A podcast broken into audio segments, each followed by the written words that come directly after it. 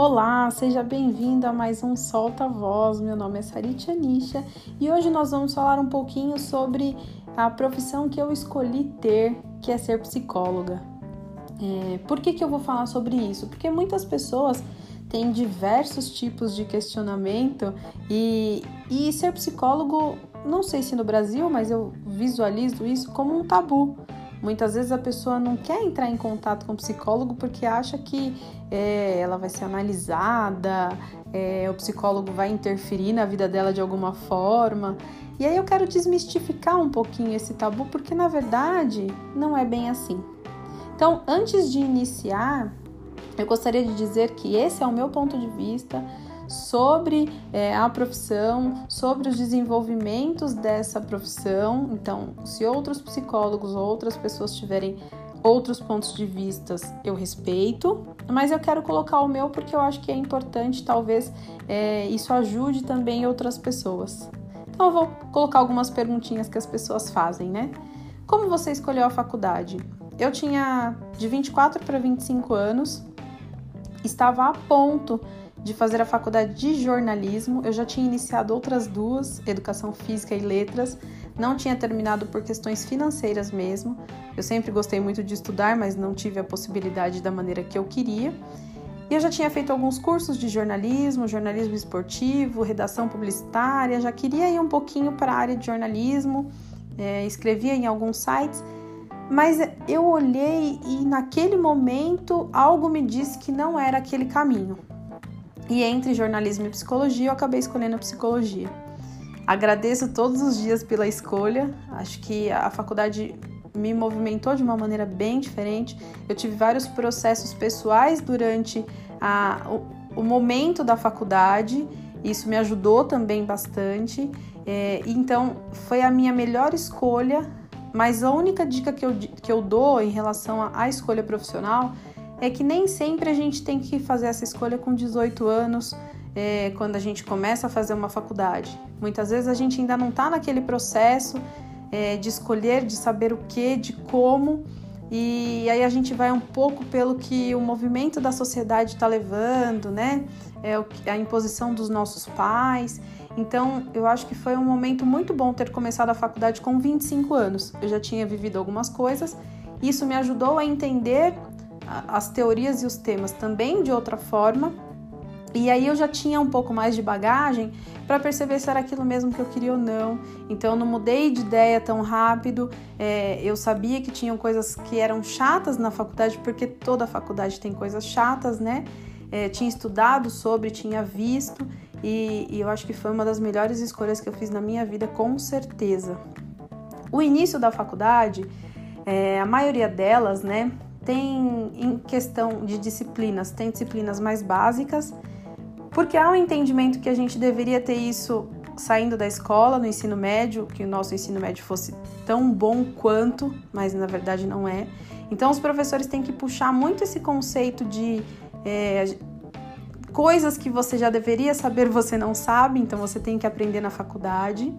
E eu acho que o início da faculdade, gente, ele traz para nós vários medos, o medo de estar num lugar novo com pessoas diferentes, aprendendo uma profissão.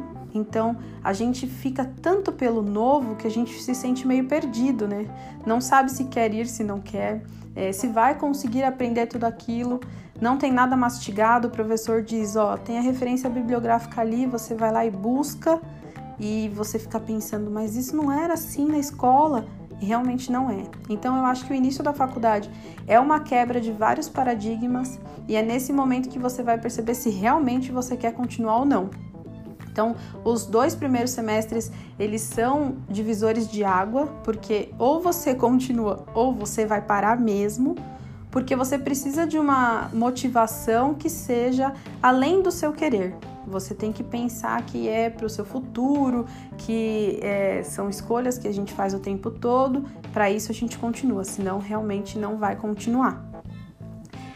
Outra pergunta: todo estudante faz a faculdade para se entender ou entender o outro? Eu acho que de alguma forma todo mundo deveria fazer psicologia, não para atender ou qualquer coisa do tipo, mas para realmente entrar em contato com algumas questões que são internas e que em alguns momentos a gente nem percebe. E durante a faculdade a gente vai perpassando por situações, histórias, casos que fazem a gente pensar, né? Fazem a gente refletir sobre determinada ação. Então isso nos ajuda realmente a olhar o outro de uma outra forma. Então não é para tentar entender só quem vem ao seu atendimento. Você acaba se entendendo, direto ou indiretamente, querendo ou não. Então eu indico que você, se tenha vontade de fazer psicologia, que você fale com psicólogos, com certeza. Cada um vai ter uma vivência, cada um vai ter uma visão é, daquilo que estudou e de como foi para ele. Quem procura psicólogo é louco? Gente, então vamos lá. Louco, por assim dizer, quem trata é o psiquiatra com o auxílio do psicólogo. Outra dica: não adianta você tomar remédio indicado pelo psiquiatra e você não ter um acompanhamento semanal com o psicólogo. O psiquiatra muitas vezes vai falar com você a cada 15 dias, a cada mês, e é o psicólogo que vai continuar percebendo as suas alterações. Então, una as duas coisas, é a melhor forma que você vai ter para conseguir ter um melhor resultado em pouco tempo ou perceber essas mudanças que você quer tanto. Ninguém procura nada sem motivo.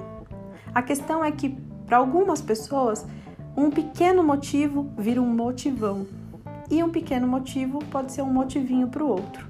Então não dá para a gente julgar a dor daquela pessoa. Algumas vezes ela não consegue resolver uma coisa que para mim pode ser básica, para você pode ser muito difícil. Então não dá pra gente ficar julgando. O que a gente pode fazer é tentar entender. Tá doendo? Procura ajuda. O psicólogo não é aquela pessoa que vai te julgar. Ele está ali para caminhar junto com você a tentar entender um processo. Isso não quer dizer que ele vai te dar respostas. Não dá para uma pessoa de fora que não conhece a sua história ditar como é que o seu caminho vai ser traçado. O que o psicólogo vai fazer? Ele vai tentar entender com você, a partir da sua fala e a partir do momento em que você se ouve, qual é o melhor caminho que você quer percorrer. É sua responsabilidade, é sua vida. Não procure um psicólogo achando que ele vai te dar respostas, ele vai te dar perguntas. Quem vai ter que responder vai ser você. Como funciona o processo de autossabotagem? Autossabotagem é o tempo todo você ficar direto ou indiretamente, algumas vezes é, é inconsciente, minando, acabando com seus quereres. Então, você se auto-sabota quando você mente para si, você se auto-sabota quando você está numa relação que não vale nada e você sabe disso. Você se auto-sabota quando você vai se enganando com as questões e muitas vezes a gente tem essa noção da autossabotagem, a gente sabe que está fazendo isso, mas a gente prefere ficar no comodismo de continuar com aquela ação. Não se autossabote, dói muito. E tem coisas e tem questões que a gente não vai conseguir reverter, elas vão continuar. Próxima. Qual é o momento certo para procurar ajuda? O momento em que te dói.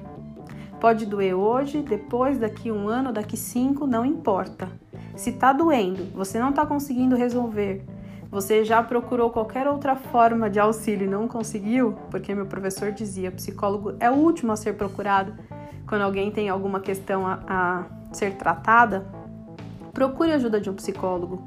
Procure um atendimento de plantão, procure um psicólogo agora na pandemia que tem vários atendimentos online. Não se julgue, não julgue o psicólogo e dê uma abertura para o seu pensamento. Abra a sua mente para ter pelo menos um tipo de atendimento que possa te ajudar. Uma outra pergunta: recebemos mensagens através dos sonhos? Tem gente que acredita que sim, tem gente que acredita que não.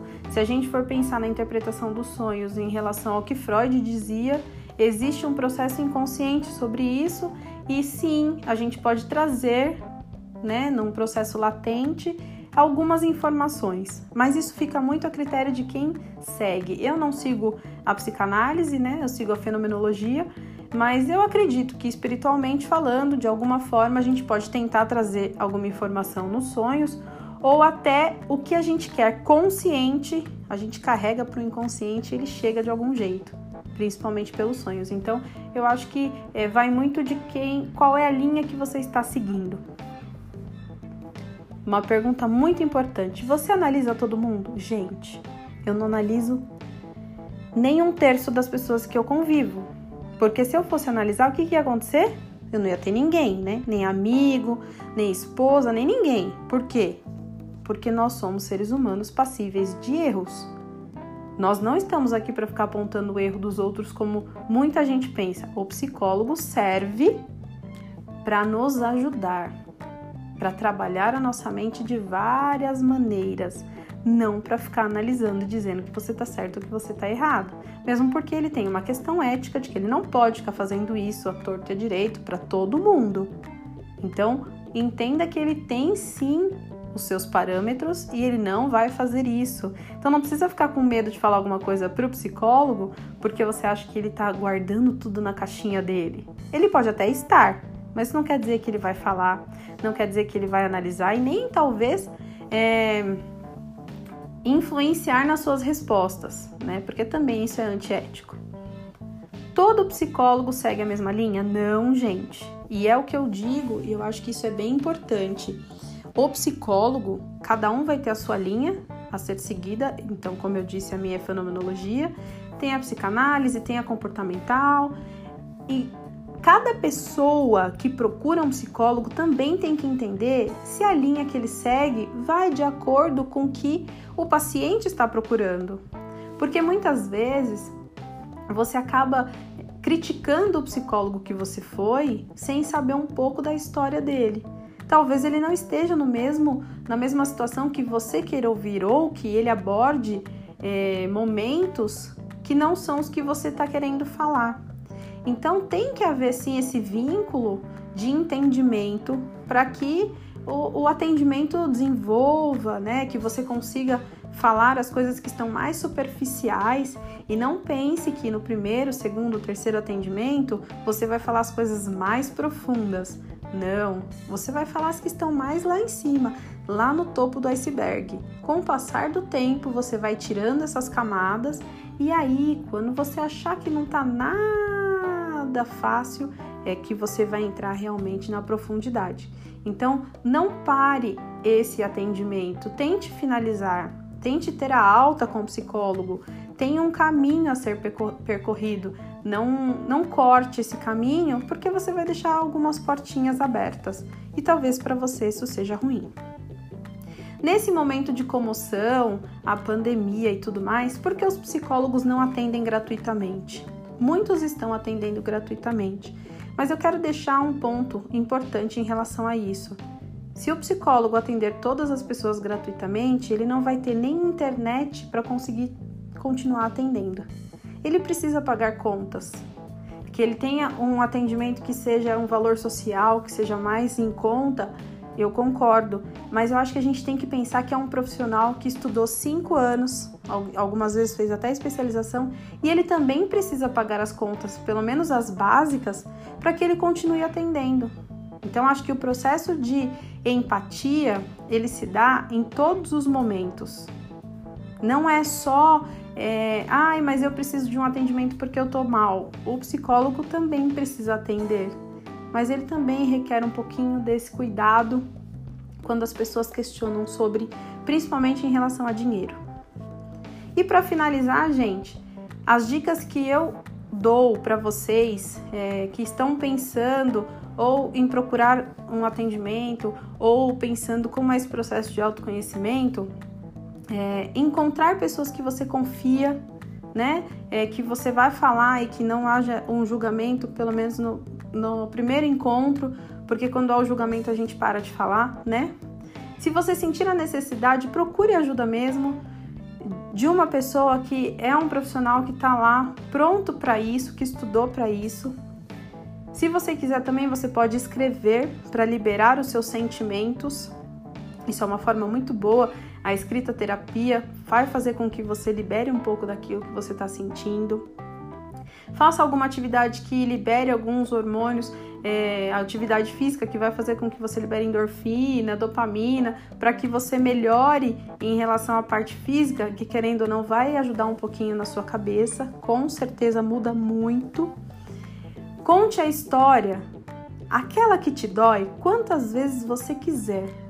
Dessa forma, em algum momento, em alguma situação, você vai ouvir diferente.